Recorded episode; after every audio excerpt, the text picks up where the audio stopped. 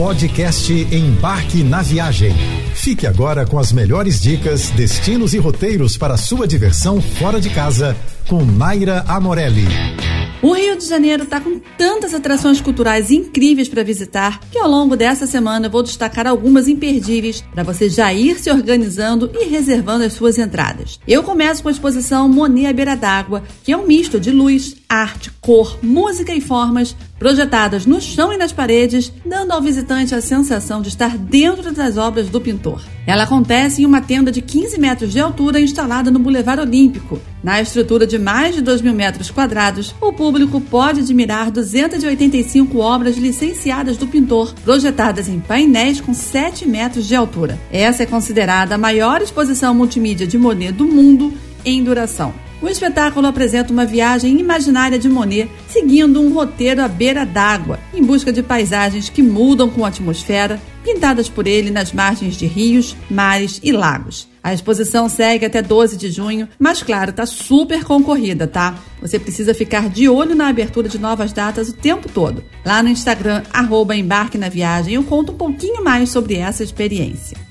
Hoje eu vou te dar a dica de mais uma exposição imersiva imperdível na agenda cultural da cidade. Dessa vez, o mestre do pós-impressionismo Van Gogh está com suas obras exibidas na Casa França Brasil. Com a sensação de entrar nas telas de Van Gogh, a mostra multimídia Van Gogh e seus contemporâneos de exposição imersiva, que já passou pela Itália, é um mergulho sensorial na obra e na vida do pintor holandês. Mergulhados em projeções 360 graus, trilha sonora original e uma narrativa de 60 minutos, o público é convidado a passear pela trajetória humana e artística do pintor, além de dar uma espiadinha nas criações de outros grandes nomes que se relacionam com sua obra.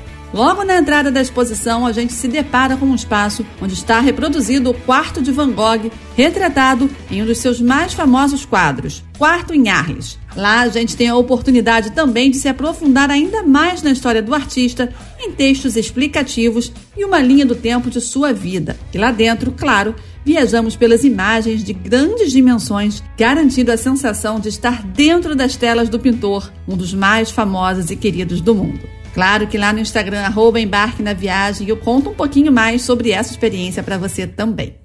A dica de hoje é para os fãs de Ziraldo e, claro, dos quadrinhos. O Museu Histórico Nacional prorrogou até 29 de abril a exposição temporária Terra Vista e Pé na Lua, que homenageia o multiartista Ziraldo, que completa 90 anos em 2022 e também integra as ações do centenário do museu.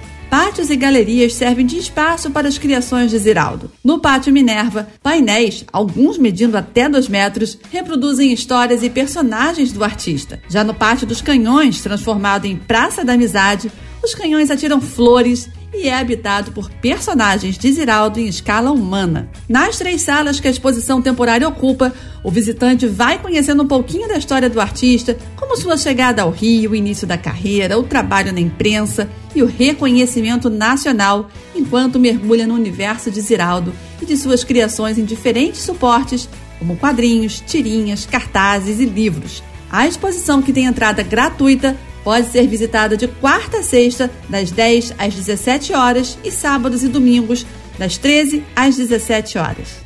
O CCBB do Rio de Janeiro já é muito amado por nós cariocas, por sempre receber exposições maravilhosas e, na grande maioria, de imenso sucesso. Hoje eu vou destacar duas que estão acontecendo paralelamente por lá. A primeira é Marc Chagall, Sonho de Amor, que apresenta a trajetória de vida e obra do pintor Marc Chagall, que marcou as artes do século XX, uma criação de um universo único pautado pelo lirismo e pelo uso revolucionário de formas e cores. São mais de 180 obras produzidas entre 1922 e 1981, com pinturas, aquarelas, litografias e gravuras que abrangem seus temas mais queridos. Outra belíssima exposição é o Movimento Harmonial 50 anos, que celebra o cinquentenário do movimento liderado pelo dramaturgo, professor, pintor, músico e escritor maravilhoso Ariano Suassuna que tinha a proposta de unir as raízes nordestinas com a cultura erudita.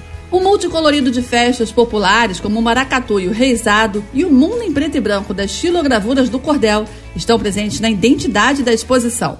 Mas atenção, mesmo que as exposições estejam acontecendo no mesmo lugar, os ingressos são independentes e você precisa retirar cada um no site da Eventim. E para fechar nossa semana super cultural do Rio de Janeiro, eu destaco duas belíssimas exposições que estão acontecendo no Museu de Arte do Rio, o Mar. Em cartaz até 31 de julho, a exposição Crônicas Cariocas trata de um rio que, apesar dos pesares, revive diariamente, olhando para o subúrbio que se reinventa e resiste. Ela foi pensada para escutar e discutir o Rio de Janeiro, que não está nos livros, mas que figura no imaginário coletivo daqueles que vivem e respiram a cidade em toda a sua complexidade.